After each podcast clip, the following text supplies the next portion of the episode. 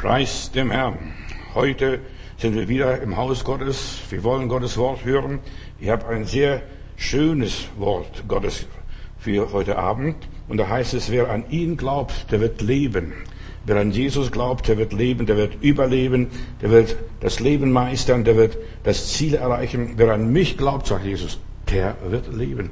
Und darüber möchte mir, ich mir heute Gedanken machen, äh, was das alles bedeutet, an ihn zu glauben. Wie glaubt man überhaupt an Jesus? Eine andere Frage. Und so weiter. Er ist da und Jesus sagt, äh, wer an mich glaubt, der wird leben, obgleich er sterben würde. Da sagt er zu Martha, so als er diesen Bruder Lazarus auferweckt. Wer an mich glaubt, der wird leben, obwohl er gestorben ist. Der wird leben. Der, das heißt also, unsere Toten sterben gar nicht. Die Toten sterben, leben eigentlich bei Gott weiter. Und da will ich mir Gedanken machen über das Leben danach. Wer an Jesus glaubt, äh, der lebt in einer anderen Region, in einer anderen Sphäre. Und es ist so wichtig. Äh, bei Gott sterben die Menschen nicht. Denn wenn ich auch die Bibel lese, wenn sich Gott vorstellt und dann sagt, ich bin der Gott Abrahams, ich bin der Gott Isaaks und ich bin der Gott Jakobs. Also Gott ist der Gott der Lebendigen, nicht der Toten. Und die Toten sind nicht da. Und ich denke auch weiter auf dem Berg der Verklärung, da kommt Moses und Elia und Jesus und dann die Jünger sind unten im äh, am Berg und die erleben die Lebendigen und die Toten. Und ich werde nicht vergessen, für mich was ein Erlebnis, als meine Mutter starb, habe ich einen Traum gehabt. Und dieser Traum hat mich so getröstet. Ich sehe, meine Mutter kommt, wir wohnten damals, also das Bild aus dem Bayerischen Wald, die kommt vom Berg runter und dann hat sie an der Hand meine Oma und noch so, so viele Leute, die einen ganzen Schwanz an, an ihr klebt und sie begleitet und sagt, Mutti, und sie sagt zu mir, Johannes, wir wollen bei euch einziehen. Ich habe gesagt, Mutti, das geht nicht, wir haben nur drei Zimmer. Das geht nicht. Und die sagte, die Lebendigen und die Toten gehören zusammen. Und vor allem die Gläubigen. Wir haben eine lebendige Hoffnung. Wir haben Glauben an Gott und wir wissen, unser Leben hört nicht mit dem Tod auf. Unser Leben bleiben. Für Gott leben wir weiter, obwohl wir schon gestorben sind. Das ist nur das Äußere. Unser, unser Kleid lassen wir hier, unsere, unsere Hülle, das bleibt hier und die zerfällt. Vom Staub bist du, zu Staub sollst du werden. So heißt es in der Heiligen Schrift einmal. Aber die Seele und der Geist geht zu Gott wieder zurück, wo es herkommt. Und Gott behält diese DNA. Und dann weckt er uns wieder auf und wir entstehen wieder von vorne, haben einen verklärten Leib dort im Jenseits bei Gott. Darüber werde ich heute noch ein bisschen mehr sprechen. So, der Tod ist nicht der Tod, was wir hier als Menschen verstehen. Deshalb, Jesus ist die Auferstehung und er ist das Leben. Und er sagt, wer an mich glaubt, für Gott leben wir weiter, auch wenn wir nicht mehr sind, wenn man uns nicht mehr kennt, wenn man ja, uns total vergessen hat. Der Körper bleibt hier, wir bekommen einen neuen Körper, nur die Seele, die Seele geht es zu Gott. Und deshalb ist auch diese Kardinalsfrage, dir soll so gehen, wie es deiner Seele geht. Und wenn wir im Glauben sind, in Jesus Christus sind, dann wissen wir, unserer Seele wird es gut gehen. Unsere Seele ist in Gottes Hand. Gott behütet und bewahrt uns. Die Seele eines Ungläubigen ist tot. Und diese Seele eines Ungläubigen wartet bis zum Tag der Auferstehung. Warum? Weil diesen Leuten der Glaube gefehlt hat und äh, weil sie keinen Bezug zu Gott haben, aber durch uns oder bei uns, bei Jesus, haben wir einen Bezug zum Vater im Himmel. Der Glaube ist hier äh, die Seele, die alles ausmacht.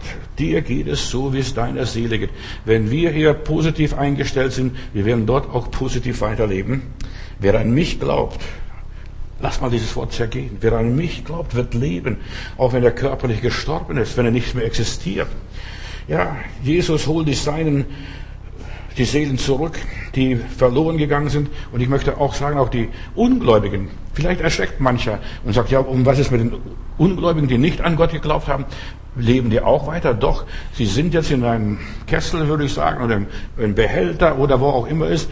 Jesus stieg hinab an den untersten Örter der Unterwelt und hat die, die gefangenen Seelen hinaufgebracht, hinaufgetragen, mit dem Tod Jesu ja, Karl Samstag, vielleicht da, wo er am zweiten Tag im Grab war, an diesem Tag hat er die ganzen Seelen gefangen genommen, die nicht in die Hölle sein müssen und sollten. Nur der Teufel und sein Anhang, für die ist die Hölle bereitet, was das auch immer ist.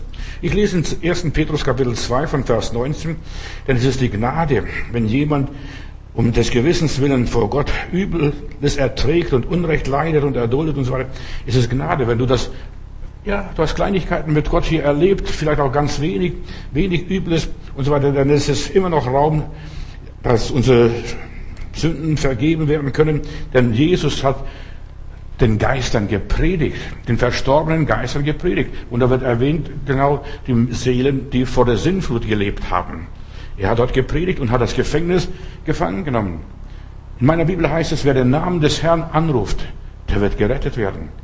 Jesus sagt, wer an mich glaubt, der wird gerettet werden. Dieses, diese Botschaft, was ich hier bringe, äh, das gilt für Lebende wie für Tote. Wer an mich glaubt, der wird leben. Und Jesus stieg hinab in der Hölle und sagt, Kinder, ich habe euch erlöst, ich bin für euch gestorben, ich habe das Heil vollbracht. Wer geht mit mir? Und ich bin sicher, alle, die dort in der Hölle, in der Unterwelt, was wir Hölle verstehen, im Hades, die dort unten sind, die werden sagen, ich will, ich bin dabei. Und er wird all die Seelen hinaufführen. Und er hat es bereits getan. Also bei Gott sind die Sachen nicht erst, dass sie noch werden, die sind schon bereits in Existenz. Und ja, Gott hat hier die ganzen versklavten Seelen, die bei, äh, dort gefangen waren, die vom Teufel gehalten worden sind, die hat er befreit. Er ist für alle gestorben, die da leben und die schon verstorben sind oder verstorben, ja, von der Sinn, von der Sinn, bei der Sinnflut umgekommen sind. Und da lese ich hier weiter im Petrusbrief, denn dazu seid ihr berufen, auch Christus hat für euch gelitten und euch ein Vorbild zurückgelassen, dass ihr sollt nachfolgen in seinen Fußstapfen. Wer möchte raus aus der Hölle? Und ich denke, wenn du einmal dort bist und siehst, was dort passiert in dieser Unterwelt, dann sagst du, ich bin auf jeden Fall dabei. Wer den Namen des Herrn anruft, der wird gerettet werden. Und ich lese hier weiter. Er, der keine Sünde getan hat und in dessen Mund auch kein Betrug war und so weiter, er wurde geschmäht und hat die, Schmäh, hat die Schmäh, äh, Schmähung nicht erwidert. Nein, er drohte nicht, als man ihn droht, androhte. Er hat alles Gott überlassen, auch sein Schicksal, wie es dort weitergeht, und hat hinaufgetragen an seinem Leib auf das Holz die Sünden dieser Welt. Und wir lesen Johannes Kapitel 3, dass Jesus für die ganze Welt gestorben ist, auf dass alle, die an ihn glauben, nicht verloren gehen, sondern das ewige Leben haben werden. Manche Menschen glauben hier auf Erden leben gar nicht an Gott, wollen gar nicht so tun haben. Äh, und als wenn sie dann im Jenseits sind und Jesus begegnen und sehen, das ist der Herr. Jesus betrat die Hölle, Jesus betrat die Unterwelt und hat den Teufel gar ausgemacht und hat das Gefängnis gefangen geführt. Das ist ein Evangelium, da sollten wir daran glauben. Tod, wo ist dein Stachel? Hölle, wo ist dein Sieg? Das ist Evangelium. Denn seine Wunden, durch seine Wunden seid ihr heilig geworden und ihr wart irrende Schafe und so weiter. Aber nun seid ihr umgekehrt zu dem Hirten und Bischof eurer Seelen. Ihr seid umgekehrt. Ihr habt euch bekehrt. Ihr seid anders geworden. Ihr habt euch verändert. Und dann heißt es weiter hier, er trat äh, für uns ein, Fürsprache. Er ist der Retter und auf das alle, die an ihn glauben, nicht verloren gehen, sondern ewiges Leben haben.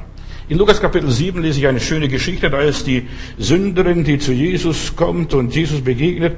Und da heißt es, es trat eine Sünderin heran. Lukas Kapitel 7, Vers 37.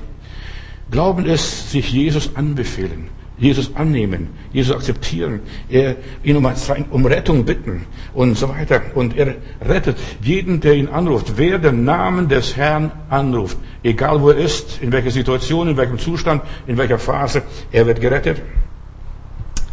Was will ich sagen?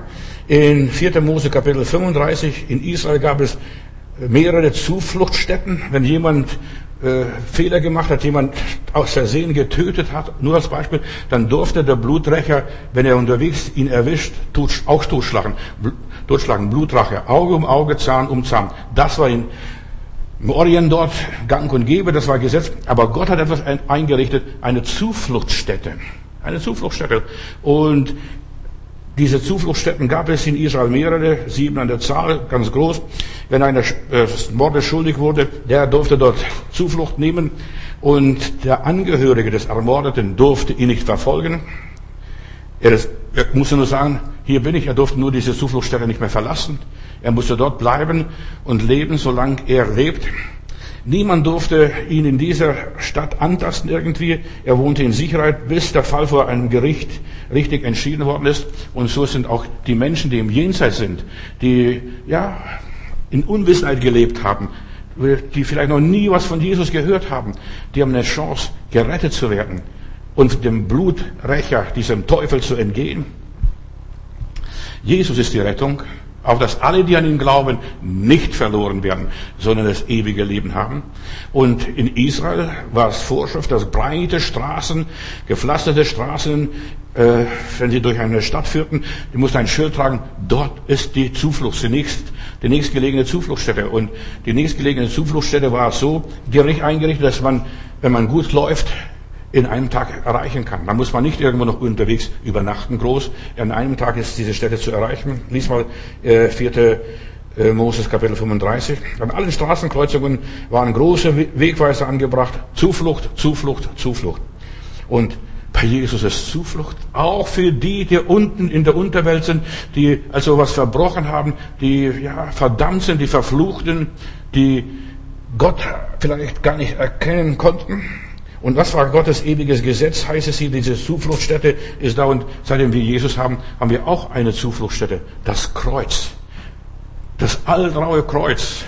Da haben wir Zuflucht. Wir müssen da gar nicht mehr nach Jerusalem laufen, wo der Tempel steht oder irgendwo eine Zufluchtsstätte äh, sehen. Wer Jesus am Kreuze im Glauben erblickt, wird heil zu derselbigen Stunde. Er stieg hinab an die untersten Örter. Wer also an Jesus glaubt, ist viel mehr als nur in die Kirche gehen, einen Gottesdienst mitzuerleben, zu singen, zu beten, christlich sein und vieles andere mehr. Nein, ihn anzunehmen und ihm nachzufolgen. Und wenn jemand hier in der Ewigkeit ist, verloren ist, deshalb, es gibt eine Hoffnung für Verlorene. Und ich will sagen, diese Hoffnung ist keine billige Gnade, sondern das ist eine Gnade, die Jesus uns erwirkt hat, auf das alle, die an ihn glauben. Natürlich, derjenige, der jetzt heute an Jesus glaubt, Jesus dient und so weiter, da wird ein Unterschied sein zwischen dem, der Gott dient und dem, der Gott nicht dient. Da wird ein Unterschied sein. Die, die Seelen, die, ja, aus der Hölle herausgeholt worden sind durch die Gnade Jesu, wann auch immer, die vor uns geboren sind oder die nach uns geboren werden. All diese Seelen, die werden in der Offenbarung uns nochmals beschildert und beschrieben. Diese Seelen sind in der Ewigkeit. Und Johannes ist so traurig und sagt, oh Gott, wo kommen diese Seelen her? Die haben Palmen in der Hand und so weiter. Und da sagt eine, der Engel, eine Hitze wird sie nicht treffen. Sie werden keinen Tag und keine Nacht haben. Wo kommen sie her? Und das heißt, sie kommen aus der großen Trübsal. Sie haben ihre Kleider hell gemacht. Sie kommen aus der großen Trübsal. Wir, du und ich, wenn wir Jesus dienen und nachfolgen und treu bleiben bis zum Schluss, wir werden mit Christus regieren. Wir haben eine ganz andere Situation, eine ganz andere Position. Wir sind auf einer anderen Ebene. Aber Gott ist ein gerechter Gott. Gott will nicht, dass der Sünder verloren geht, sondern er will, dass allen Menschen geholfen werde und dass sie alle zur Erkenntnis des Herrn kommen. Dass sie Jesus erkennen. Und deshalb stieg Jesus hinab an die untersten Örter der Unterwelt. Und vielleicht gibt es da in deiner Verwandtschaft, die Jesus äh, abgelehnt haben und der Bluträcher sperrt sie ein und lässt sie nicht raus. Das Blut des Lammes befreit uns, erlöst uns. Unsere Pflicht ist, dass wir an diesen Straßenkreuzungen stehen und sagen, dort, dort ist Zuflucht. Flieh zu Jesus, eile zu Jesus. Vielleicht kannst du das nicht, vielleicht haben, glauben deine Angehörigen nicht auf dich und so weiter. Es ist manchmal schlimm. Weißt du, Leute gehen in die Irre, weil ihnen niemand von Jesus erzählt. Weil die, niemand traut sich zu erzählen und so weiter. Die glaub, werden sowieso nicht glauben, denken wir. Nein, wir sollen den Menschen sagen, bei Jesus ist Zuflucht. Wer Jesus am Kreuze im Glauben erblickt, wird heil zu derselbigen Stunde. Nur einen Blick. Nur anschauen. Schon das Anschauen rettet die Menschen. Und Jesus stieg hinab und hat das Gefängnis gefangen genommen. Was das auch immer heißt. Und dort findest du bei Jesus ein Obdach, eine Zuflucht vor dem Blutrecher, vor dem Tod, vor der Hölle. Flieh zum Kreuz. Lasten verschwinden auf Golgatha. Egal was da war, die Geschichte ist vorbei. Wenn du Jesus erblickst, bist du gerettet für Zeit und Ewigkeit. Deshalb, wer an mich glaubt, wird leben, obgleich er stürbe. Du musst diese Dimension verstehen, was das alles bedeutet. Jesus hat die Sünde angenommen und Jesus nimmt die Sünde an und er spricht das gerechte Urteil. Eine andere Stelle heißt es in der Bibel einmal, da trat eine Sünderin an Jesus heran. Jesus wusste, was für ein Mensch das ist. Die Pharisäer ja, und so weiter. Wenn das der Prophet ist, der müsste wissen, dass das eine Ehebrecherin ist und was diese Frau für Sünden auf dem Kerbholz hat. Aber Jesus sagt, sie hat ein gutes Werk an mir getan. Und deshalb ist die Maria Magdalena hier eine ganz wichtige Person für mich. Maria Magdalena, ihr war es egal, was die Leute denken. Und wenn jemand in der Unterwelt ist und die Hölle mal gesehen hat, was das, der Tod anrichtet und was das Übel, das Böse in dieser Welt angerichtet hat, der will mit diesen Leuten nichts zu tun haben, mit dem Teufel und seinen Anhang. Der will damit nichts zu tun haben. Maria Magdalena, sie war wahrscheinlich eine alleinstehende Frau, wurde von schwerer Krankheit befreit, hat sieben Dämonen mal gehabt anscheinend und so weiter. Und sie findet man findet sie vor dem Kreuz und dann nach dem Kreuz, Johannes 20 sehen wir, dann ist sie in dem Grab und sie ist die erste, die Jesus lebendig sieht und, und so weiter. Und sie berichtet den Jüngern, der Meister ist auferstanden, der Meister lebt. Und sie fragt, ja, wo ist der, wo habt ihr hingelegt? Gärtner, sie hat zuerst mal Jesus mit Gärtner verwechselt. Und dann sagt sie, sagt der Herr Jesus, nein, äh, er geht nur voraus, euch eine Stätte zu bereiten. Und was hat Jesus gemacht? Ich gehe euch genau voraus und euch eine Stätte zu bereiten, auf dass ihr dort seid, wo ich bin. Das ist unsere Seligkeit, das ist unsere Hoffnung, das ist unser Glaube. Wer an mich glaubt, der wird leben. Und Jesus sagt, und wenn es nicht, nicht so wäre, ich dann gehe voraus, ich baue euch eine Wohnung, eine Wohnung für eure Seelen. Und dann sagt Jesus noch, zu den Israeliten. Ich bin nur gesandt zu dem Haus Israel, aber ich habe noch, an, ich habe noch andere Schafe. Und das sind die anderen Schafe, die schon vor Jesus gelebt haben und die noch nach Jesus leben werden. Die muss ich auch noch holen und diesen predigen. Ich bin der gute Hirte. Der Herr Jesus ist der gute Hirte für die Guten und die Schlechten, auch für die Böcke. Auch die, die nicht wollen und die widerspenstig sind. Er ist auch da, der gute Hirte. Und was macht ein guter Schäfer? Der Schäfer weidet nicht die Schafe groß, der hat so einen Schäferhund oder zwei sogar. Und der, der Hirt hat so mehrere Schäferhunde und dann sagt Arco oder wie auch immer dieser Schäferhund heißt, guck die Ordnung. Und dann ist der Schäferhund, der kneift dem Schaf im Hintern und das Schäfchen rennt sofort. Und so ist auch der Teufel. Der Teufel, bitte denkt nicht böse von mir, aber der Teufel ist der Schäferhund Gottes. Und der bringt uns auf die Spur. Der bringt uns wieder zu der Herde zurück, da wo wir davongelaufen sind, was auch immer ist. Wer an mich glaubt, sagt Jesus, und das musst du verstehen, wer an mich, an ihm glaubt, nicht an irgendeine Kirche, nicht an eine Institution, an ihn glaubt, der wird leben. Und was sagt Jesus zu Maria Magdalena? Ihr sind viele Sünden vergeben und darum liebt sie mich auch viel. Das sind Menschen, die jetzt im Glauben stehen, die jetzt mit Jesus leben, die jetzt mit Jesus wandeln. Aber es gibt so viele Menschen, die nicht mit Jesus wandeln. Ich habe noch andere Schafe und die muss ich auch holen. Sie war eine Frau, die Jesus für sein, die, die Jesus für sein Sterben vorbereitete und sie salbte ihn, also sie verkündete, dass er der Messias ist. Ihr sind viele Sünden vergeben. Und wir, wir haben diesen Auftrag, das mache ich jetzt auch im Augenblick. Ich sage, Jesus ist der Herr, Jesus ist der König. Und vor ihm müssen sich mal alle Knie beugen. Und hör mal gut zu. Und da heißt es weiter, alle Knie, die im Himmel sind und ja, unter der Erde sind, in der Unterwelt, auch diese Knie müssen sich beugen und alle Zungen müssen bekennen, dass er der Herr ist. Alle Knie und alle Zungen müssen sich beugen. Also mach dir keine Sorgen mit deinen Verwandten, mit deinen Freunden. Schaff du nur deine Seligkeit. Und das ist so wichtig, dass du deine Seligkeit schaffst. Wenn du gerettet wirst, wird deine Sippe auch gerettet. In aller Liebe. Ich habe eine gute Botschaft, eine gute Nachricht. So, diese Maria Magdalena war die erste Apostolin und sie hat das Wort des Lebens der Welt gebracht. Er lebt, er ist auferstanden, er ist nicht tot. Also Jesus lebt und weil Jesus lebt, leben auch wir morgen und übermorgen und alle Zeit.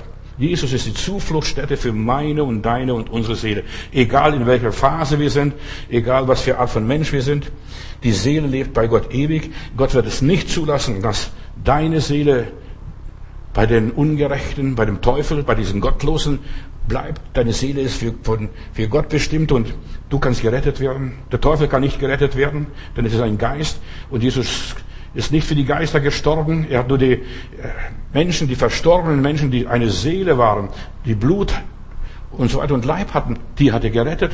Und alle, wer an ihn glaubt, der wird nicht sterben. Denn Sterben ist das Normale gewesen im Leben und Gut, manche sagen ja, der Sündenfall hat den Tod in diese Welt gebracht. Das ist Unsinn. Das ist nur im Geist, im Denken. Der, der Sündigen hat, der Sünde, der Sündenfall hat nicht den Tod in die Welt gebracht, denn dann heißt es nur, ihr werdet sterblich sein. Und da hieß, heißt es auch in der Bibel, wo Gott sagt, wes Tages du isst, des Tages wirst du sterben. Und da ist der Methusalem, der ist über 960 Jahre alt geworden. Aber sind im, innerhalb des Rahmens des eines Tages gestorben. Dann Petrus schreibt auch weiter. Ein Tag ist bei Gott wie tausend Jahre und ein, tausend Jahre wie ein Tag. Und das ist aber vor der Sinnflut und so weiter, vor der Vertreibung aus dem Paradies. Auch im Paradies sind Tiere und dergleichen gestorben, außer der Mensch. Und Gott hat zwei Bäume im Garten Eden gestellt und Gott sagt, esst nicht, ihr seid noch nicht so weit, dass ihr von diesen beiden Bäumen essen könnt. Hätte der Mensch damals vom Baum des Lebens gegessen, hätte er nie mehr errettet werden können. Wäre für alle Ewigkeit verdammt. Und deshalb war es Gnade, dass Gott die Menschen aus dem Paradies vertrieben hat. Aber das ist ein anderes Thema. Ich will darüber nicht groß eingehen. Wer an Jesus glaubt, der wird leben. Ja, der wird von einem Leben in das andere übergehen. Das Grab ist leer. Das sieht die Maria Magdalena. Jesus lebt. Und Paulus schreibt auch ganz klar und deutlich in 1. Korinther 15, Vers 51, wir werden alle verwandelt und überkleidet. Das ist, worauf wir vorbereitet sind. Wir werden alle, und das Wort alle meint, ob Juden oder Heiden, wo sie auch alle herkommen, wir werden alle verwandelt werden. Und da lese ich hier, sieh, ich sage euch ein Geheimnis. Wir werden nicht alle entschlafen, wir werden aber alle verwandelt werden. Und das plötzlich in einem Augenblick zur Zeit der letzten Posaune. Die ist noch nicht da, die letzte Posaune. Und es werden die Posaunen erschallen, die Toten werden auferstehen, unverweslich. Alle Toten, nicht nur die christlichen Toten und nicht nur die gläubigen Toten. Alle Toten werden auferstehen und wir werden verwandelt werden. Wer also aber jetzt an Jesus glaubt, und ich hebe das hervor, es gibt zwei Arten von Menschen. Die, die an Jesus glauben und die, die nicht an Jesus geglaubt haben. Und wir werden, die, die wir jetzt an Jesus glauben, die werden täglich erneuert. Ich sterbe täglich. Ich werde täglich gekreuzigt. Ich nehme das Kreuz auf mich und folge ihm nach. Und das ist, wir sterben ja täglich. Wir werden tagtäglich erneuert und tagtäglich verwandelt. Und wir lassen tagtäglich immer mehr und mehr von diesem negativen, bösen, gottlosen, ungerechten, geistlosen Zeugs weg. Und deshalb kommt das Positive mehr und mehr setzt sich in unserem Leben durch. Wer an Gott, wer an Jesus glaubt, der lebt ein Leben anderer Art, eine besondere Art, der lebt in einer anderen Dimension. In Weisheit, das ist ein apokryphisches Buch, Kapitel 19, Vers 18, da heißt es, denn die Elemente verändern ihr Wesen so wie auf der Harfe die Töne jede, je, jeweils eine andere Melodie hervorbringen, obwohl der jeweilige Ton immer der gleiche bleibt. Also die Harfe, die Töne, die Saiten bringen ja einen Ton und das bleibt immer gleich. Denkt dran, H2O, das ist Wasser. H2O. Und einmal erscheint uns Wasser als Wassertropfen, als Dampf, später als Eis oder auf Schneeflocke, was auch immer ist, das andere Mal, ja, als Dunst und Nebel. Und es bleibt immer in der Zusammensetzung H2O. Seele, Geist und Leib. Das bleibt immer in der gleichen Zusammensetzung, nur eine andere Verwandlungsform, Erscheinungsform. In Weisheit 19, 22, da schließt dieser Abschnitt, da heißt es, Herr, du hast dein Volk in allem groß und herrlich gemacht und hast es nicht verachtet, sondern ihn alle Zeit an allen Orten beigestanden. Herr, du hast dein Volk, also deine Kinder, durchgetragen. Und auch das Alter, dass manche Menschen, sogar Menschen, die rauchen wie Schlote, da sündig leben und was weiß ich, was sie alles machen, die werden noch hochalt. Ich denke nur an unseren alten Bundeskanzler, der hat gequalmt und er ist alt geworden dass manche gesund Lebende nicht über so ein Alter erreichen. Nur nebenbei, Gott schaut nicht auf die Werke, sondern Gott sieht auf das Herz. Und ist es egal, jeder Mensch muss einmal vor Gott treten und stehen. An allen Orten bringst du die Menschen durch, bewahrst sie. Ein Ort ist zum Beispiel die Ewigkeit. Weißt du, wo du herkommst? Vom Himmel. Ja, vom Himmel hoch, da komme ich her. Nicht nur Jesus Christus, Du und ich, wir alle kommen aus diesem Behälter, das Gott hier bestimmt hat. Und du bist nicht entstanden, nur weil dein Vater und Mutter Sex gehabt haben, sondern Gott hat dich gewollt. In der Bibel heißt es, vor Grundlegung der Welt bist du erwählt worden. Wir kommen also von Gott. Gott kennt uns. Gott hat dich so gewollt, als Mann oder Frau, als Deutschen, was weiß ich, auch einer anderen Nationalität. Und er hat uns im Mutterleib zubereitet. Der Gott, der dich gewollt hat, hat dich im Mutterleib zubereitet, hat an dir Interesse gehabt. Und da steht nicht, dass er bei deiner Geburt das Interesse verloren hätte. Nein. Und dann lese ich weiter. Er hat im Leben und so weiter Interesse an uns gehabt. Denn Gott spricht zwei oder dreimal ganz besonders zu jedem Menschen, steht in meiner Bibel. Aber nicht nur drei bis viermal oder zwei, dreimal. Nein, er spricht tausendmal zu uns auf verschiedene Art und Weise. Hebräerbrief wird eingeleitet. Gott hat auf mancherlei Art und Weise mit den Menschen gesprochen. Nicht nur damals, sondern auch heute. So, dann, der Herr ist auch im Tod. Du sagst, ja, lieber Gott, ich habe gedacht, du bist nur der Fürst des Lebens. Nein, Gott ist auch in der Tod. Er hat auch mitgewirkt und dir beigestanden. Auch im Tode ist Gott bei uns. Im Sterben. Er begleitet uns. Glaub doch nicht ähm, den Unsinn, dass du im Tod verlassen wirst, auch wenn du dich verlassen fühlst. Gott ist bei uns, auch wenn wir über die Schwelle des Todes gehen in allen Lebensphasen. In Matthäus Kapitel 4, Vers 6 lese ich, Deinetwegen wird Gott seine Engel senden und sie werden dich auf Händen tragen, damit du dich nicht einmal an einen Stein stoßest. Dich werden die Engel tragen. Und die Engel werden in der Endzeit Spreu und Weizen äh, versuchen zu sortieren. Markus Kapitel 13, Vers 27. Und er wird seine Engel aussenden, er, der liebe Gott, Du kommst aus dem Jenseits und du gehst in das Jenseits und Gott wird seine Engel aussenden und seine Auserwählten aus der ganzen Welt zusammen. Steht in meiner Bibel. Aus der ganzen Welt. Von, von Alaska bis Vladivostok, von Nordpol bis nach Südkap. Aus aller Welt. Und er wird seine Auserwählten sammeln auf der ganzen Welt und den, von den äußersten Enden der Erde und des Himmels. In Lukas Kapitel 16, Vers 22 lese ich weiter. Und es begab sich aber, dass der Arme starb. Und er wurde von Engeln getragen in Abrahams Schoß. Das ist die Geschichte vom Lazarus. Jetzt, Gott macht einen Unterschied. Menschen sterben. Alle. Die Frommen sterben und die Gottlosen sterben. Alle Menschen müssen einmal sterben, denn Gott hat gesetzt, einmal zu sterben. Und danach kommt das Gericht. Und Gericht ist nicht etwas Furchtbares, sondern was hast du verdient? Was war dein Leben? Was hast du geleistet? Ja, nach welchem Maßstäben hast du gelebt? Danach kommt das Gericht. So, und, und es begab sich, dass der Arme starb und wurde von Engeln in Abrahams Schoß getragen. Jetzt pass auf. Der Reiche aber starb auch und er wurde begraben. Da lese ich von, lese ich von keinen Engeln. Der wurde begraben und in die Unterwelt, unter der Erde, der wurde begraben. Kein Engel hat ihn zum lieben Gott in Abrahams Schoß getragen. Er wurde begraben, er kam in die Unterwelt und dorthin ist Jesus hinabgestiegen und das passierte, bevor Jesus gekreuzigt wurde. Und erst heute ist die Welt total anders. Wir lesen in 1. Petrus Kapitel 3, Vers 18. Denn auch Christus hat einmal für die Sünden gelitten, für die Sünden der ganzen Welt. Der Gerechte für die Ungerechten, damit er euch alle zu Gott führe. Euch alle. Ich predige ein Evangelium, das deinen Glauben stärken sollte. Er ist getötet nach dem Fleisch, aber lebendig gemacht nach dem Geist.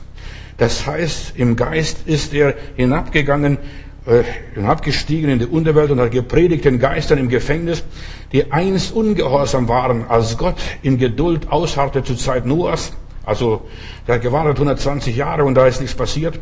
Und als man die Arche baute, in der wenige, nämlich acht Seelen gerettet wurden durch das Wasser. Er hat Gnade gehabt. Gott hat mit allen Menschen Gnade. Gott ist ein barmherziger und gnädiger Gott. Er will nicht den Tod des Sünders. Abgesehen von den Heiligen. Die Heiligen sind wertvoll in seinen Augen. Und dann heißt es weiter in der Bibel, wer den Namen des Herrn anruft, der wird gerettet werden. Glauben heißt, den Namen Jesus anrufen. Und wenn du das heute machst, hast du für deine Ewigkeit ausgesorgt. Und ich will dich trösten. Durch die Corona-Lüge, pass auf, was da passiert ist. Die Menschen sind so belogen worden und betrogen worden. Und dabei sind so viele arglose und unschuldige Menschen dabei gewesen. Familienväter, Kinder, die in die Schule gingen, in Urlaub fahren wollten, Ehepaare mit ihrer Familie und so weiter. Wie viel Unheil ist da entstanden durch diese Corona-Lüge? Die Zerstörungswut der ganzen Corona-Profiteure kennt keine Grenzen. Und ich habe mich gefragt, lieber Gott, warum? Und da wird eine Branche nach der anderen vernichtet. Die Veranstaltungsleute, die Veranstaltungen planen, Fußballspiele, sogar Karneval, alles. Alles wird, wird ausgebremst, vernichtet, zerstört. Ja, und ich sagte euch ja warum. Das sind Leute, die in der Dummheit geführt worden sind, geistige Vollidioten, die hier etwas an in die Welt gesetzt haben und die haben dann die Leute ja vergiftet, was falsch gemacht und jetzt trauen sie sich nicht umzukehren, Buße zu tun. Wir haben uns geirrt. Der Spahn hat ein bisschen was gesagt. Ja, wenn wir das alles gewusst hätten, am Anfang der Pandemie, wir hätten manche Blockaden nicht eingeführt und manche Sachen nicht. Ja, die Friseure und was weiß ich, die Leute gleich geschlossen und, und ja, verboten, diese ganzen Geschäfte, alles verboten, wenn wir das gewusst hätten. Weißt du, und jetzt, aber die meisten sind feige, feige, Buße zu tun, umzukehren, ihr Leben zu ändern. Die Bundesregierung unterbindet, ja, faktisch jede Berufsausübung für viele Berufe, ja, die Menschen sind ruiniert, sind ruiniert. Das darfst du nicht, das darfst du nicht und so weiter. Das bleibt nicht ungestraft. Gott lässt es nicht ungestraft. Und Gott wird die Erde reinigen von denen, die die Erde versaut haben, steht in meiner Bibel, verdorben haben. Offenbarung Kapitel 13, Vers 3 und folgende Verse. Alle Welt lief dem Tier, diesem Antichristen, voller Bewunderung nach. Und die Menschen fielen vor dem Drachen nieder und beteten ihn an, weil er seine Macht dem Tier gegeben hatte. Der Teufel hat hier den Menschen Macht gegeben, dass die Menschen sich wie Tiere benehmen. Von den Affen stammen wir ab und jetzt laufen sie alle wie Affen durch die Gegend in aller Liebe. Verstehst du? Das ist gar kein großer Unterschied mehr. Ja, wir müssen das machen. Das bleibt nicht übrig. Aber du siehst, das Tier hat einfach etwas uns aufdiktiert. Auch das Tier beteten sie an und riefen, wo ist auf der ganzen Welt jemand so, dass ich mit diesem Tier vergleichen kann? Wagt nur, die Maske abzusetzen oder das gleich mit 50 Euro hier in Berlin sogar mit 500 Euro bestraft. Wer wagt es denn, den Kauf mit ihm aufzunehmen? Heute habe ich gelesen, dass einer von, der, von den Virologen gesagt haben, wir werden noch lange mit den Masken leben müssen. Wir werden noch lange mit den Masken leben müssen. Ja, noch lange. Wer wagt es, mit dem Tier aufzunehmen? Das Tier wurde ermächtigt, große Reden zu schwingen und dabei Gott zu lästern. Und ich sage euch, liebe Leute, die Gotteslästerung geht durch die ganze Welt, nicht nur durch in Deutschland hier bei uns, in Amerika, da schreiben wir Brüder von großen Kirchen. Seit sechs Monaten haben wir noch, haben wir keinen Gottesdienst mehr gehabt, nur die Fernsehgottesdienste und meistens alte Filme wurden da aufgelegt. Auch bei uns hier. Die Kirchen werden reduziert, auseinandergerissen, 1,50 Meter Abstand. Und ich lese in der Bibel, pass auf, der ganze Spuk, wie lange das gehen wird. 42 Monate, also dreieinhalb Jahre, durfte, durfte das Tier hier, das Biest, äh, seinen Einfluss ausüben. 42 Monate, dreieinhalb Jahre. Und das Tier beleidigte Gott. Das Tier beleidigte Gott. Ich will nur sagen, wir leben in einer verdorbenen Welt. Wir leben in eine, fast in der Hölle. Du musst gar nicht mehr in, tiefer in der Hölle gehen. Du erlebst die Hölle, wenn du deine Firma aufgeben musst, deine Arbeit, aufge, deine Arbeit aufgeben musst. Jetzt haben sie beschlossen im Bundestag, dass die Kurzarbeitszuschüsse bis 2021 gelten werden. Verstehst du? Die rechnen noch viel weiter in die Zukunft, dass es noch länger geht. Es ist noch nicht vorbei. Selbst wenn es Impfstoff gibt. Und sie beleidigten Gott und es verhöhnte seinen Namen und sein Heiligtum und alle, die im Himmel wohnen. Das musst du verstehen, was das alles ist. Wer an Jesus glaubt, der wird leben. Auch wenn das alles passiert, auch wenn du so wie die Kinder Israel in Babylon gelebt haben, wie der, die drei Jünglinge, Sadrach, Mesach und Abednego, oder wie, wie hier dieser Daniel, der durfte ja, 30 Tage mit, mit, von niemand was erbitten, außer vom Kaiser. Dem Tier wurde erlaubt, gegen alle Menschen zu kämpfen. Gegen, hier mal, was das heißt, gegen alle Menschen. Nicht gegen die Tiere, gegen alle Menschen die zu Gott gehören und die sogar, ja, sie zu besiegen. Es herrscht oder beherrschte uneingeschränkt über alle Völker. Sag mir irgendeine Sache, was bisher über alle Völker herrschte. Nicht einmal Kommunismus war so weit. Was Corona jetzt macht. Nicht einmal Kommunismus. Und die Stämme und Völker und, alle Sprachen und Nationen, das sind fast alle inklusiv. Da läuft nichts mehr. Und alle Menschen auf der Erde wurden dem Tier, haben das Tier verehrt und beten es an. Alle deren, deren Namen schon seit Beginn der Welt, ja, nicht im Lebensbuch geschrieben sind, die werden da heimfallen und die müssen dann diesen Weg gehen. Wenn du nicht in Christus bist, in Christus verwurzelt bist, wirst du verloren gehen. Zuerst einmal so äußerlich. Du wirst dich kaputt machen, du wirst dich womöglich aufhängen und aus dem Fenster springen, du wirst verzweifeln, ich schaffe das nicht. Schau mal, ein Unternehmer, dessen Firma pleite geht, pleite gehen muss und pleite gemacht wurde, plattgewalzt wurde. Und da heißt es weiter hier, wer Ohren hat zu hören, der soll das hören, was die Bibel sagt. Wer, wenn jemand dazu bestimmt ist, ins Gefängnis zu kommen, der wird gefangen genommen. Und wenn jemand durch das Schwert sterben soll, der wird auch durch das Schwert getötet. Und hier ist die Standhaftigkeit und die Treue aller Bewährten, die Jesus zu gehören. Wenn du Christus gehörst und sagst, ich halte es durch, wir sind Überwinder, wir tragen das, wir fügen uns, äh, das macht uns nicht aus, ob wir leben oder sterben, wir sind des Herrn. Das ist Evangelium für mich. Wir haben dicke Haut, einen dicken Panzer. Wir haben es mit dem größten Betrug der Menschheitsgeschichte zu tun. Sowas hat es nie gegeben. Nicht mal bei Pestzeiten. Das war meistens regional. Aber jetzt die ganze Welt, von China bis USA. Die Folgen werden epochal sein.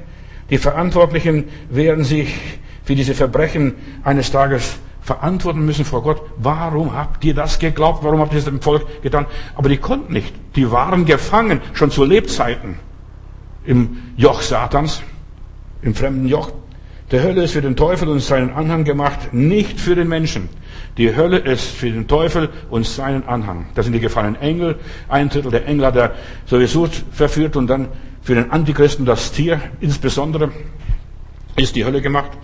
In Matthäus 25, Vers 41 lese ich, dann wird er zu denen, die zur Linken stehen, sagen, geht weg von mir, ihr Verfluchten, in das ewige Feuer, das für den Teufel und seine Engel bestimmt sind. Die Hölle ist nicht für den Menschen bestimmt, ist für den Teufel und seine Engel. Ich will nur, dass du etwas verstehst, das Geheimnis verstehst. Wir werden alle den Weg des Todes gehen, aber Gott wird einen Unterschied machen zwischen Menschen und den Geisteswesen und den Ungerechten. In Offenbarung Kapitel 20, Vers 14 lese ich noch etwas. Und der Tod und das Totenreich werden in den Feuersee geworfen. Und das ist der zweite Tod. Das ist der zweite Tod. Und dann heißt es, selig und heilig ist der, der bei der Erstauferstehung teilhat. Die Erstauferstehung ist, dass du jetzt Jesus begegnest, wie Maria Magdalena. Der Herr lebt, das Grab ist leer, das Kreuz unter diesem Zeichen siegen wir. Markus Kapitel 3, Vers 28 und folgende Verse. Und ich versichere euch, sagt der Herr, alles kann den Menschen vergeben werden. Jede Sünde und jede Gotteslästerung. Jede Sünde kann vergeben werden. Ganz gleich, wie sehr sie Gott beleidigten, steht in meiner Bibel. Wer aber den Heiligen Geist verlästert, der wird niemals Vergebung finden. Seine Sünde lastet für immer auf ihn. Also wer den Heiligen Geist äh, lästert. Deshalb, ich möchte Brüder und Schwestern empfehlen, wir können gegen Corona nichts machen. Wir müssen uns fügen. Und auch da müssen wir die Spur Gottes gehen, sehen. Gott hat es zugelassen.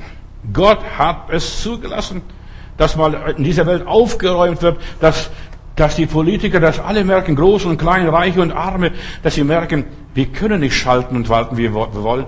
Da ist eine höhere Gewalt, eine höhere Macht und Corona ist für mich eine höhere Macht, eine höhere Gewalt. Es ist nicht menschlich, es ist nicht weltlich, es ist vom Satan zu, äh, ins Leben gerufen und Menschen fallen dem Tier anheim.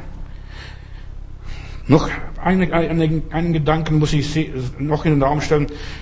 Viele Menschen werden gequält, geplagt. In 1. Timotheus Kapitel 1, Vers 20 lese ich, unter ihnen sind zwei Männer, der Hynemius und Alexander, die habe ich dem Satan übergeben. Stell mal sowas Freches vor. Die habe ich dem Satan übergeben. Kann das ein Christ, ein frommer Apostel machen? Jemand Satan übergeben? Warum? Damit sie die Zucht, in Zucht genommen werden und nicht mehr lästern. Du, den Leuten vergeht das Lachen heutzutage, wenn ich daran denke, was alles so passiert, damit sie nicht lästern. Und weiter in 1. Korinther 5, Vers 5 lese ich auch, und ihr sollt diesen Menschen dem Satan übergeben zum Verderben des Fleisches, auf dass sein Geist gerettet werde am Tag des Herrn. Das ist am Tag der Auferstehung. In 1. Timotheus 2, Vers 4 lese ich, Gott will, dass, allen Menschen, dass alle Menschen gerettet werden und sie die Wahrheit erkennen. Und in alten Propheten Zachariah heißt es, und sie werden sehen, in wen sie gestochen haben. Das ist Jesus. Er wird seine Wunden zeigen. Ich bin's, der für euch gestorben ist. Ich bin's, der euch errettet hat. Ich bin's, der euch das Leben gegeben hat. Deshalb, wer an ihn glaubt, wird heute schon gerettet und spätestens, wenn er im Jenseits ist. Und in Johannes 8, Vers 32 lese ich, ihr werdet die Wahrheit erkennen und die Wahrheit wird euch frei machen. Die Wahrheit wird euch frei machen. Dass sie Jesus erkennen und ihn annehmen, an ihn glauben, glauben und so weiter. Das ist unsere Bestimmung. Deshalb sind wir in dieser Welt. Wir sind allein für den einzigen Zweck auf diesem Planeten Erde, um Jesus anzunehmen. Nicht um glücklich zu sein oder im Wohlstand zu leben oder was weiß ich, schön alt zu werden. Wir sind da, um Jesus anzunehmen, um Jesus zu erkennen. Lebendig oder tot. Verstehst du beides miteinander? Deshalb, und sie werden, wir werden die Wahrheit erkennen und die Wahrheit wird uns frei machen von den Klauen Satans. Die Wahrheit, wenn du die erkennst. Das sind alles Lug und Trug gewesen, was hier die Leute erzählt haben. Die haben uns betrogen. Hilfe, Hilfe, Hilfe. Ja, die Menschen werden um Hilfe schreien und rufe den Namen des Herrn an. Und wer den Namen des Herrn anruft, der wird gerettet werden. Wer an ihn glaubt, der wird leben. Gottes Erwartungen mit uns ist, dass wir unsere Berufung und Erwählung festmachen. Das sollten wir zu Lebzeiten tun. Das ist auch mal am besten. Deshalb entscheide dich so früh wie möglich für Jesus da zu sein, für Jesus zu leben, mit ihm zu gehen. Wenn du mit Jesus gehst und jetzt möchte ich sagen, dass Gott den Unterschied macht. Und der Unterschied ist dazu, wer Gott dient und wer Gott nicht dient. Wer Gott dient und wer Gott nicht dient. Wer Christus angenommen hat, der wird mit Christus regieren. Der wird teilhaftig werden der göttlichen Natur. Der wird in das Ebenbild Christi verwandelt werden. Der gehört zur königlichen Familie. Der wird ein Priester Gottes sein. Das ist von allen anderen nichts gesagt. Die wird keine, keine Hitze treffen. Sie werden Freude haben, mit den Palmen wedeln, Frieden haben und was weiß ich so, wie in Offenbarung beschrieben wird. In 1. Timotheus 2, Vers 4. Da lese ich also, dass Gott den Menschen helfen will. Auch denen, die sich nicht helfen ließen. Gott will allen Menschen helfen. Wer an Jesus glaubt, jetzt und ihm dient, der lebt in einer anderen Dimension. Der wandelt im Geist und nicht mehr im Schauen. Auch nicht, was die Welt sagt, denn ist die Welt wurscht. Der hat Gott als sein Partner und Gott hat an ihnen Freude. Wer an Jesus glaubt, bei dem erfüllen sich seine Träume, so er ist glücklich. Befiehl dem Herrn deine Wege und hoffe auf ihn und er wird es wohl machen und er wird es geben, was dein Herz sich wünscht. Wer an Jesus glaubt, der muss nicht um seine Ewigkeit bangen. Der geht auf die Vollendung zu. Der weiß, es wird alles gut werden. Der Herr wird alles recht machen. Jesus sagt, ich lebe und ihr sollt auch leben. Und das gilt pauschal, nicht nur den Aposteln, die mit Jesus miteinander durch das Land pilgern. Nein, alle. Wer an ihn glaubt, der hat Anteil an ihm. Und der Anteil an allem, was er erkämpft und errungen hat. Das gehört den Gläubigen, die jetzt Jesus vertrauen. Herr, wenn ich dich nur habe, fahre ich nicht mehr nach Himmel und Erde. Ist mir alles wurscht. Wir sind eingesetzt als Erben Jesu, als Miterben an seiner Stadt. Überleg einmal, wir haben eine große Berufung. Und das müssen wir den Menschen vielleicht sagen. Aber viele kapieren das nicht, viele wollen es nicht annehmen und wollen es auch nicht glauben. So viele sagen, ich, ich überlasse alles dem Zufall. Und ich überlasse nichts dem Zufall, sondern ich weiß ganz genau, Gott hat mich lieb, ich bin sein Kind und ich bin entschieden zu folgen Jesus, egal was. Jesus sagt zu Martha, damals bei der Auferweckung von Lazarus. Und jeder, der lebt und an mich glaubt, wird nicht sterben in Ewigkeit. Glaubst du das? Ja, Martha, sagt hier, sprach zu ihm. Ja, ich glaube, Herr, dass du bist Christus, der Sohn des lebendigen Gottes, in diese Welt gekommen. Ja, ich glaube. Du musst nur sagen, Jesus, ich glaube an dich. Jesus, ich liebe dich. Wenn du nicht große Gebete sprechen kannst, du kannst ganz einfache Gebete sprechen. Jesus, ich liebe dich. Jesus, ich liebe dich. Jesus, ich liebe dich. Und du bist vom Mutterleib schon von Gott geliebt. Schon vor Grundlegung der Welt hat Gott dich gewollt.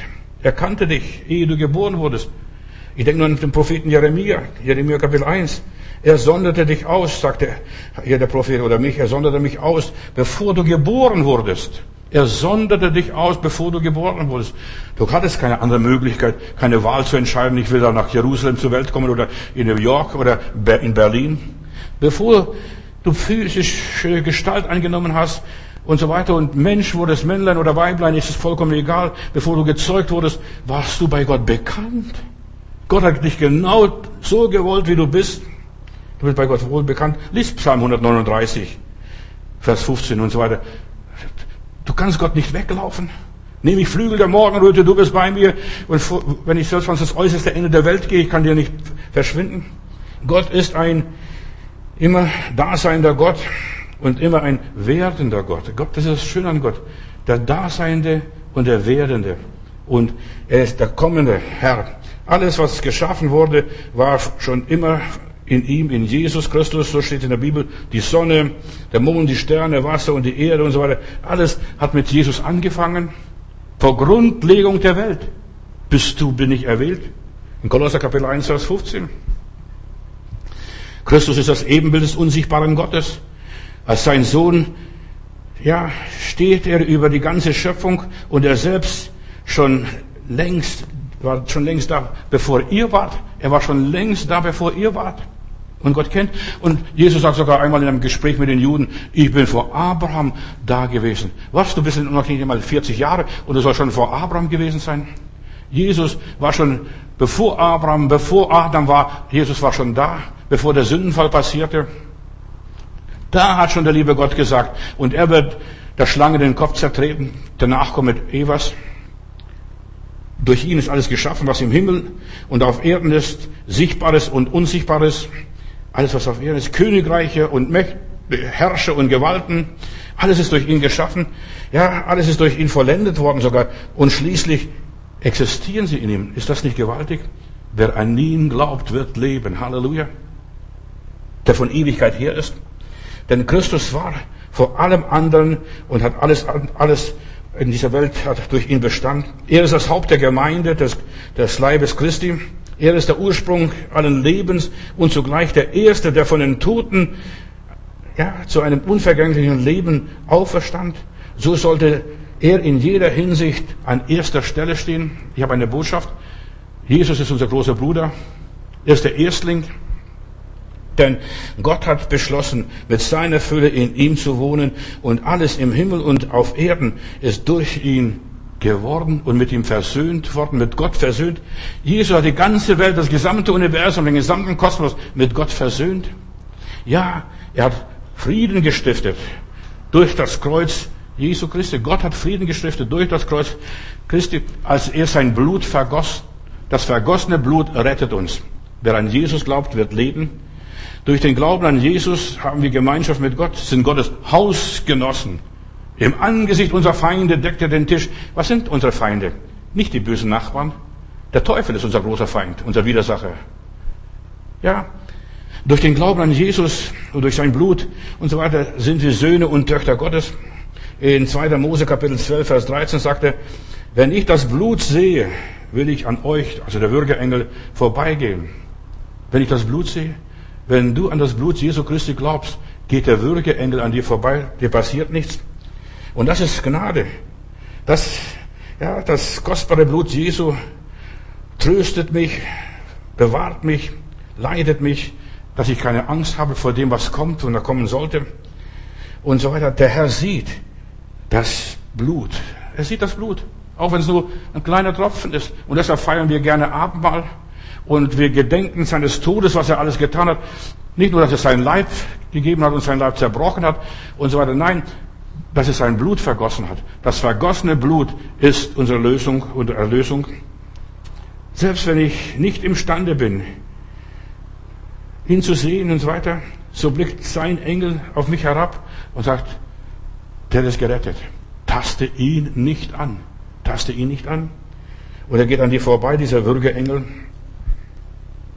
und das gibt mir Sicherheit, das gibt mir Ruhe, das gibt mir Leben. Da muss ich nicht mehr an meine Vergangenheit denken, was war ich gestern. Nein, meine Vergangenheit ist ausgelöscht. Da lese ich in der Bibel mal und in Chroniker, da heißt es, und Judah tat das und das und das und das. Und er wollte gerne wissen, was das bedeutet. Was, was hat er getrieben, dieser Stammvater Judah? Und steht nicht da. Dann habe ich sämtliche Literatur durchgeforstet, und heraus, um herauszufinden, was hat er getrieben. Und in irgendwo einem, bei einem Rabbiner habe ich da äh, den Satz gefunden, da ist Blut über diese Stelle äh, geflossen und das Blut hat es unleserlich gemacht, zersetzt. Und du kriegst das Blut nicht so schnell raus. Verstehst du? Wenn du Blut irgendwo vergossen bist, da sitzt ganz fest. Und das Blut.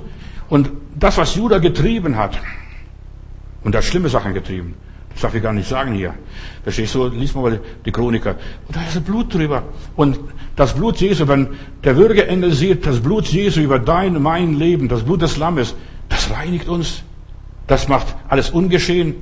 Ja, da lese ich, Judah das und das.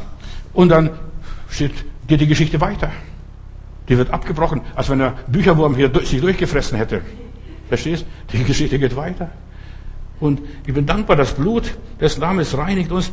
Jesus ist die Tür zu meinem Leben, zu der, e, zum ewigen Leben. Er sagt, ich bin die Tür und er ist mein Ein- und Ausgang. Das ist Jesus. Wie Jesus sagt, wer an uns, an ihn glaubt, lebt in Sicherheit. Er lebt angstfrei. Egal was da kommt. Da können noch schlimmere Sachen kommen und die werden auch noch kommen, wenn ich die Bibel aufmerksam lese und, und nüchtern und sachlich bin. Da werden schlimme Dinge kommen, aber ich bin geborgen. Ich bin geborgen in Gottes Hand. Und das ist, was es heißt, der wird leben, obgleich er stürbe. Und sterben möchte. Und vielleicht auch sterben würde. Ja, Jesus ist für alle Menschen gestorben, auch für Selbstmörder. Weil viele Christen können nicht glauben, dass Jesus, dass ein Selbstmörder in den Himmel kommt. Doch Jesus starb als Selbstmörder. Er hing am Kreuz. Und Jesus sagt einmal, niemand nimmt von mir mein Leben. Ich gebe es freiwillig. Der wollte am Kreuz sterben und er ist am Kreuz gestorben, damit auch der letzte Selbstmörder, auch der Judas, der sich das Leben genommen hat, dass der auch erlöst werden würde. Der Judas hat dumme Sachen gemacht, hat Jesus verraten. Und da heißt es, es müssen Ärgernisse kommen. Und wie den Menschen, durch wen die Ärgernisse kommen? Judas Ischariot, verstehst du?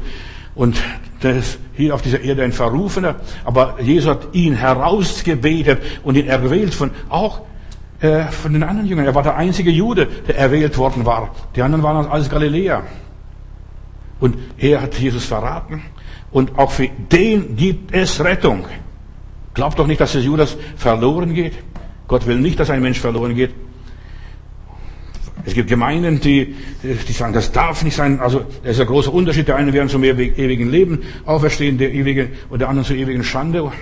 Nein, wir werden alle auferstehen, so wie wir alle sterben müssen. Wir werden alle vor Gott treten, der eine früher, der andere später. Und selig und heilig ist der, der Teil hat an der Erstauferstehung. Über den hat der zweite Tod keine Macht. So, Jesus nimmt die Angst weg und, und so weiter. Egal, da musst du dich nicht fürchten. Dein Gefühlsleben ist gerettet, geheilt. Wer an mich glaubt, der wird leben.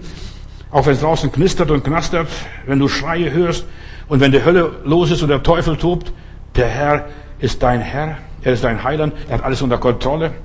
Vor wem und vor was soll ich mich fürchten? sagt einmal ein Beter. Wenn der Herr mit uns ist. Und wer und was kann uns scheiden von seiner Liebe? Hohes, tiefes, vergangenes, gegenwärtiges, was kann uns scheiden? Du bist in Jesus geborgen, bis das Unheil vorüber ist, bis wir alle vor Gott stehen. Wer an Jesus glaubt, der ist insbesondere für das Negative versiegelt. Das Negative geht bei mir runter, wie bei der Gans das Wasser. Das betrifft mich nicht. Und ich gebe mich mit dem Negativen auch nicht mehr ab. Denn ich glaube an Jesus und in ihm wohnt die ganze Fülle der Gottheit leibhaftig. Er ist dafür nicht mehr empfänglich, wenn der Gläubige nicht mehr ansprechbar, der ist gar nicht mehr aufgeschlossen, der interessiert sich nicht mehr für das Negative. Ich lebe, weil Jesus lebt. Ich glaube. Und darum rede ich, hat der Apostel Paulus mal gesagt. Der Kampf, dein und mein Kampf, wird in der unsichtbaren Welt entschieden. Jesus hat für dich geblutet, da war es noch gar nicht da. Da waren wir alles noch wilde Germanen oder was weiß ich, woher wir kamen, wir, was unsere Wurzeln sind. Wir, wir haben doch, aber da hat Gott schon Jesus gegeben und schon Propheten haben vorausgesagt und genau gesehen, was er alles tun wird. Und in seine Wunden sind wir geheilt, nicht nur gerettet, sondern wir sind auch geheilt. Kinder Gottes sind versiegelt, sie leben im Geist und im Glauben. Und wer im Geist wandelt, wird die Werke des Fleisches nicht vollbringen, steht in meiner Bibel. Selbst wenn er will. Ich sag dir, wenn du im Geist wandelst, voll des Heiligen Geistes bist, du wirst die ganzen negativen Dinge nicht vollbringen, das wird dich irgendwie blockieren. Du sagst, nee, also als Kind Gottes macht man sowas nicht. Das wollen wir nicht.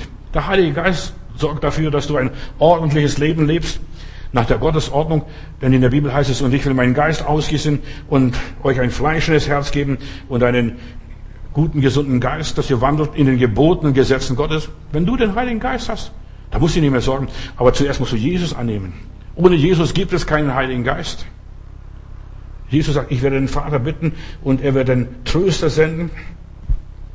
Es ist so wichtig, dass dein Glaubensleben und dass dein Geistesleben ordentlich ist, das ist das innere Leben und dafür sorgt schon der Heilige Geist. Wenn du einmal geschmeckt hast, die Güte Gottes, seine Gnade und seine Barmherzigkeit, kannst nicht mehr anders. Du wirst brennen, du wirst Hunger kriegen. Wenn du einmal Schnitzel gegessen hast, dann wirst du nicht mehr Wasser, dich mit Wassersuppe abgeben. Da willst du eine feste Speise, was Leckeres haben, was dich befriedigt. Der Heilige Geist ist ein ordnender Geist. Er beherrscht das Chaos schon damals bei der Sinnflut. Oder wenn er in dein Leben kommt, beginnt auch alles in deinem Blut zu regeln. Das Blut Christi reinigt dich durch den Heiligen Geist. Wie lese ich hier in der Apostel, in Epheserbrief Kapitel 1, Vers 13? Wahre Gläubige sind versiegelt, verblombt sind sie für das Negative. Und ich lese hier, durch Christus hat Gott auch euch ein Siegel aufgedrückt. Und er hat euch den Heiligen Geist gegeben denn er, denn er euch versprochen hat, nachdem ihr zuvor das Wort der Wahrheit gehört hattet, diese gute Nachricht, die euch Rettung bringt und euch zum Glauben bringt, ihr habt es gehört und deshalb ist zuerst, bevor du um den Heiligen Geist bittest, bitte um Errettung. Herr, dass mein Name im Buch des Lebens steht, das ist das allerhöchste der Gefühle. Nicht, ob ich Dämonen beherrschen kann oder ob ich Kranke heilen kann oder dies und jenes. Nein, dass mein Name dort steht. Das ist mein Gebet. Ich sage euch nachher warum. Die Gerichte Gottes gehen an uns vorüber, wenn das Blut Jesu über unser Leben steht. Wer glaubt, der wird leben. Wer glaubt, der wird leben. Pass auf, der lebt ein Leben anderer Qualität, anderer Beschaffenheit. In Johannes 1, Vers 4. Alles Leben war in ihm. Und er kann sagen, ich bin das Leben, ich bin das Licht. Alles Leben war in ihm. Er sagt nicht, ich war das Leben, ich bin das Leben. Und das ist so wichtig, dass wir das begreifen. Gott sagt nicht, ich war, oder Jesus, ich war das und ich war das und ich war das. Nein, ich bin die Auferstehung. Ich bin die Kraft. Und was auch immer, was, was man hier sagen kann. Auf der gleichen Ebene wie Jesus sollst auch du eines Tages kommen und sein. Wer an Jesus glaubt und ihm vertraut, der lebt in Vereinigung mit Gott, in der Gemeinschaft mit dem Herrn, mit dem Vater, Sohn und des Heiligen Geist.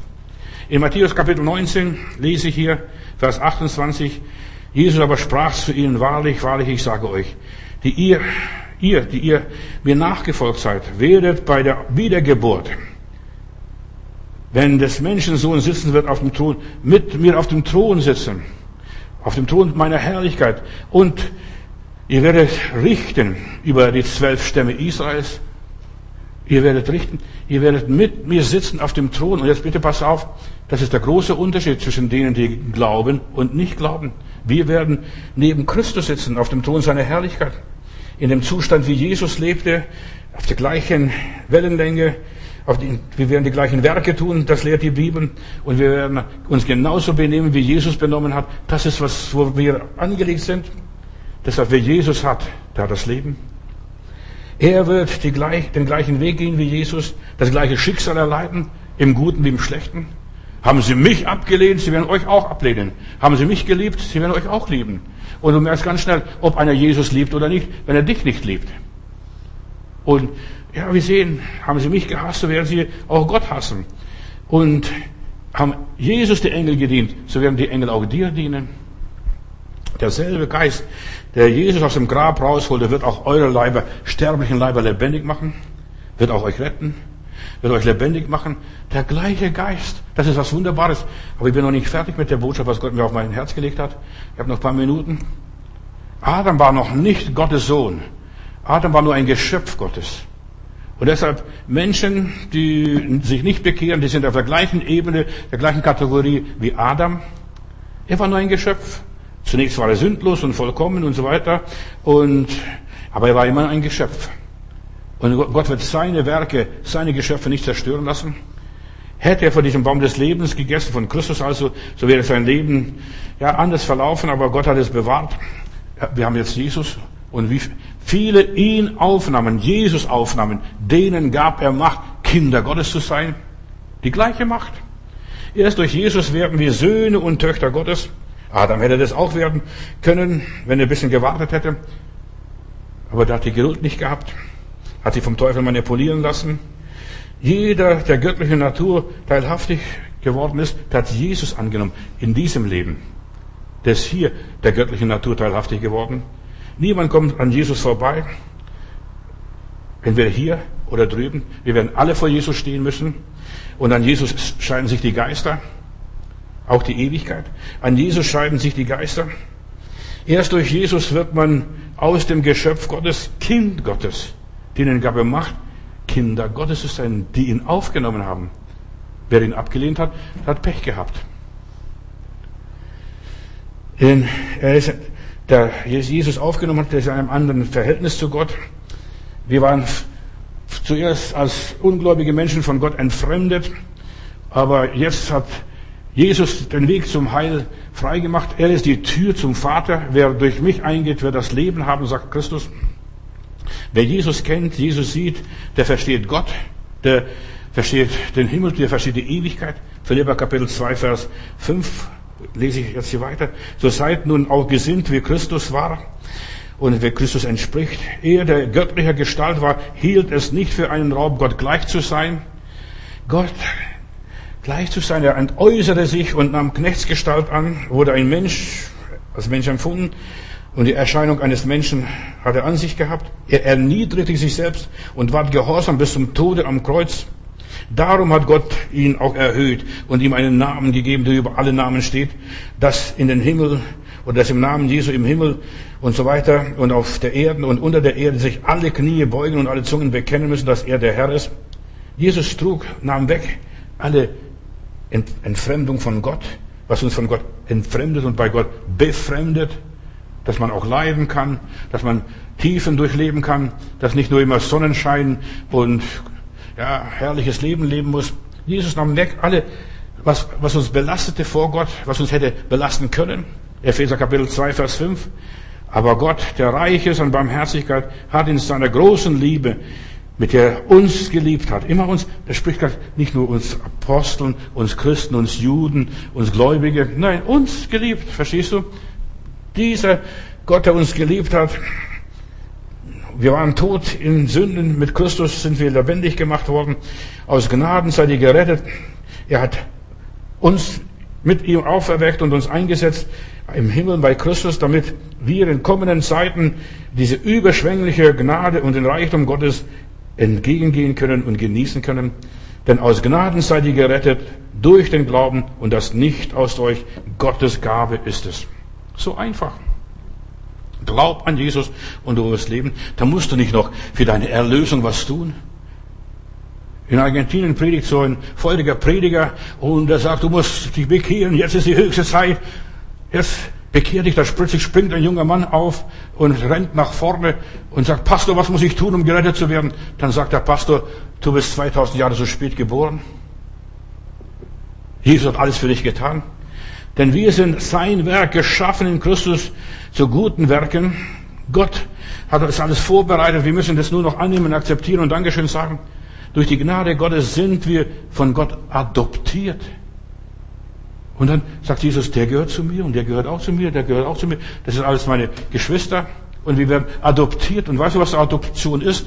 Du bist gleichwertig wie die anderen Kinder auch im Erbe. Und dir steht alles zu, du trägst auch den Namen des Vaters. Jesus ist unser älterer Bruder, der Erstgeborene. Pass auf, und jetzt möchte ich das, was Gott mir aufs Herz gelegt hat, noch ein bisschen rüberbringen. Vielleicht klappt es bei mir. Jeder Jünger Jesu, der zur Gemeinde des Herrn gehört, der Gemeinde der Erstgeborenen, nicht die Letztgeborenen, die, die mit einer Palme wedeln, die haben keine Krone auf, auf ihrem Haupt, die sitzen nicht auf den Thronen und regieren. Nein, die haben nur Frieden. Also wir sind die Erstgeborenen, nicht aus unseren Werken, nicht, dass jemand jetzt sich rühmen kann, ich habe es gemacht. Nein, wir sind, was wir sind, allein aus Gnaden Gottes, als Kinder Gottes, sind wir durch die Wiedergeburt in die Familie Gottes hineingeboren, adoptiert, adoptiert. Wir sind Erben von Gottes Verheißungen, vom Segen Gottes. Ich werde äh, morgen ja, weitersprechen, wie wird man gesegnet, wie bleibt man gesegnet und wie viel Segen hast du? Ja, wie gesegnet bist du? Bist du schon auf dieser Segenswelle? Reitest du da drauf? Wirst du von der Segenswelle getragen? Ich werde darüber sprechen. Herzlich eingeladen. Er ist der Erstgeborene des irdischen und des himmlischen Segens.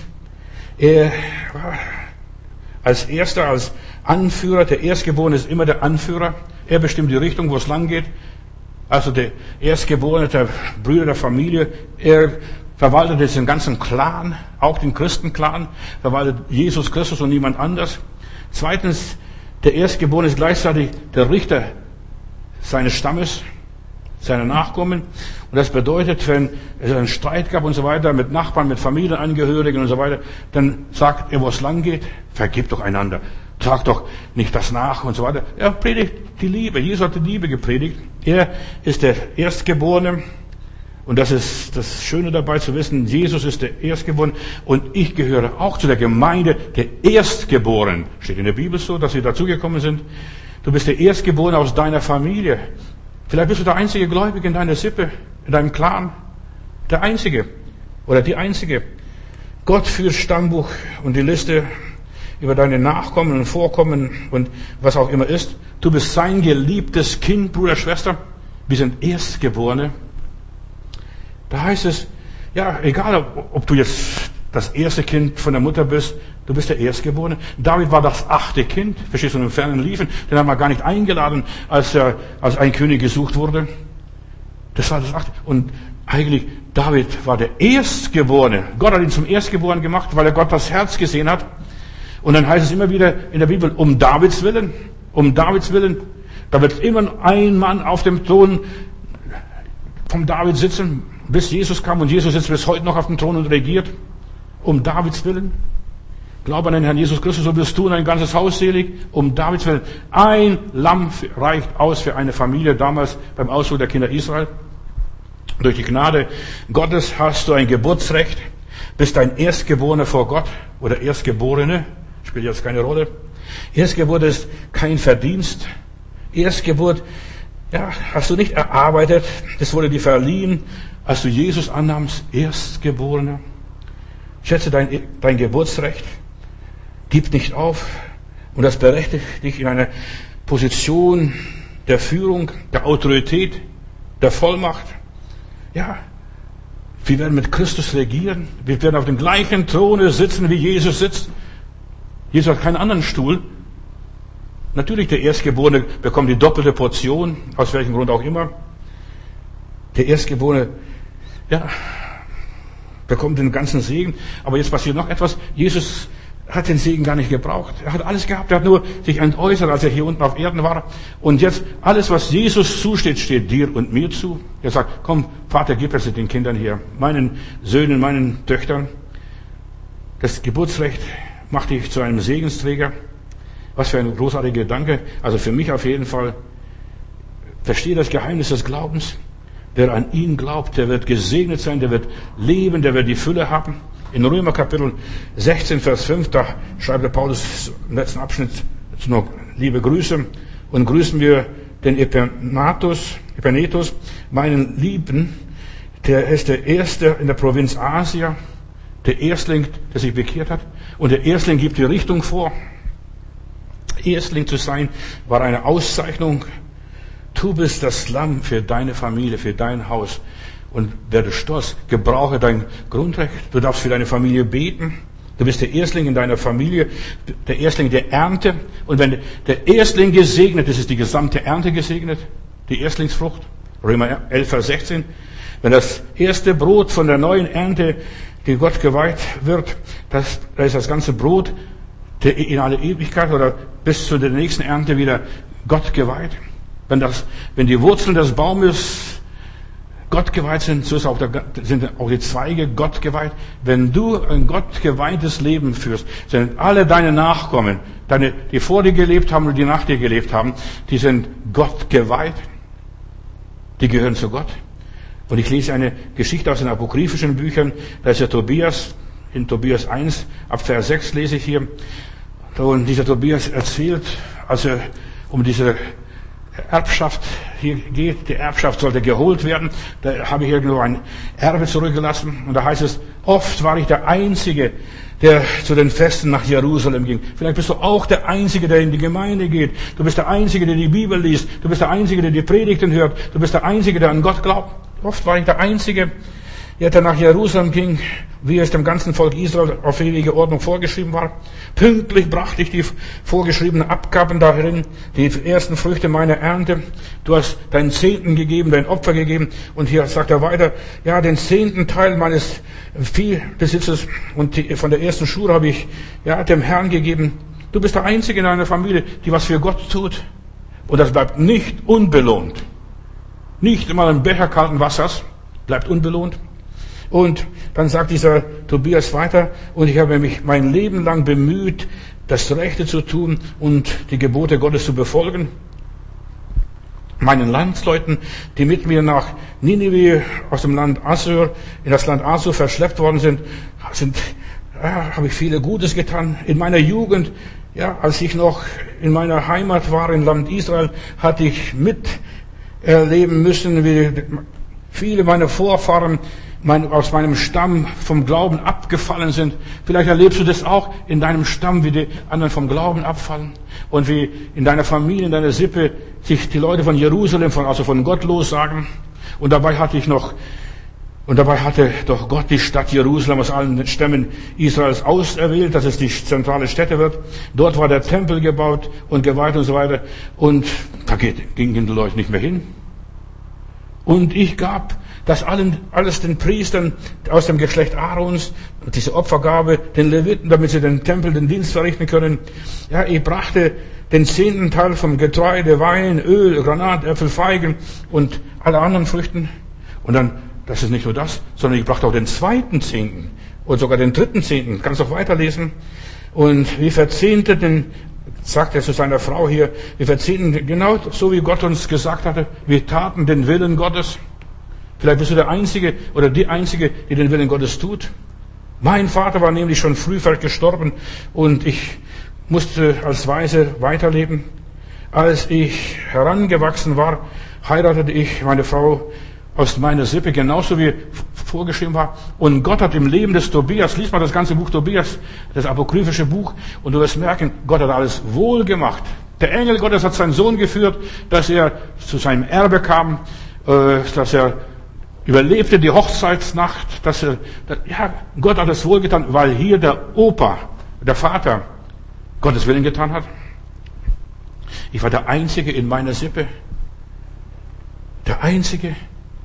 Und vielleicht bist du auch in deine, der Einzige in deiner Sippe.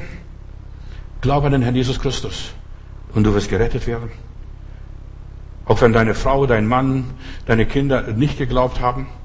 Auch wenn sie ihre eigenen Wege gegangen sind, auch wenn sie viel Schaden angerichtet haben, sie werden gerettet werden, wie ein Brand aus dem Feuer. Das darf ich dir zurufen, Bruder und Schwester. Ich will dir Mut machen. Gott gibt niemanden auf. Lieber Herr Jesus, ich danke dir, dass du meine Geschwister mit dem Erstgeburtssegen versehen hast. Du hast sie alle gesegnet und wir dürfen den Erstgeburtssegen genießen. Wir sind Erstlinge, lieber Heiland. Halleluja, Halleluja. Lieber Heiland, ich danke dir mit 2. Thessaloniker 2, Vers 13 mit dem Apostel Paulus. Wir sagen alle Zeit Dank für euch, für die Gläubigen, die mit Jesus gehen, mit Jesus wandeln, für die Brüder und Schwestern, dass auch sie zu den Erstlingen gehören dürfen. Und Herr, dass sie zu der Seligkeit, in der Herrlichkeit bestimmt sind. Ich danke dir, Vater. Du hast uns auserwählt vor vielen Menschen. Wir denken manchmal, oh, was haben wir getan, dass gerade du uns genommen hast. Wir waren doch unwürdig. Wir waren auch nicht besser wie die anderen. Aber du hast uns erwählt. Und jetzt danke ich dir, dass du jetzt um Jesu willen auch unsere Familien rettest, auch wenn sie noch nicht alle auf dem Weg sind, auch wenn sie jetzt noch krumme Wege gehen. Herr, du wirst retten. Und wir sind die Erstlinge. Halleluja, Vater, ich preise dich und ich bete dich an und ich danke dir, dass du uns Gnade schenkst, dass niemand verloren geht. Du willst nicht, dass jemand verloren geht. Auch nicht von unseren Lieben. Jesus, ich rechne heute noch und ich rechne auch für die Hilfe, nicht nur für mich, sondern auch für alle meine Geschwister und Freunde. Du machst alles wohl. Und wir werden eines Tages vor deinem Thron stehen und wir werden bekennen, er hat es alles wohl gemacht. Du warst es, Herr. Amen.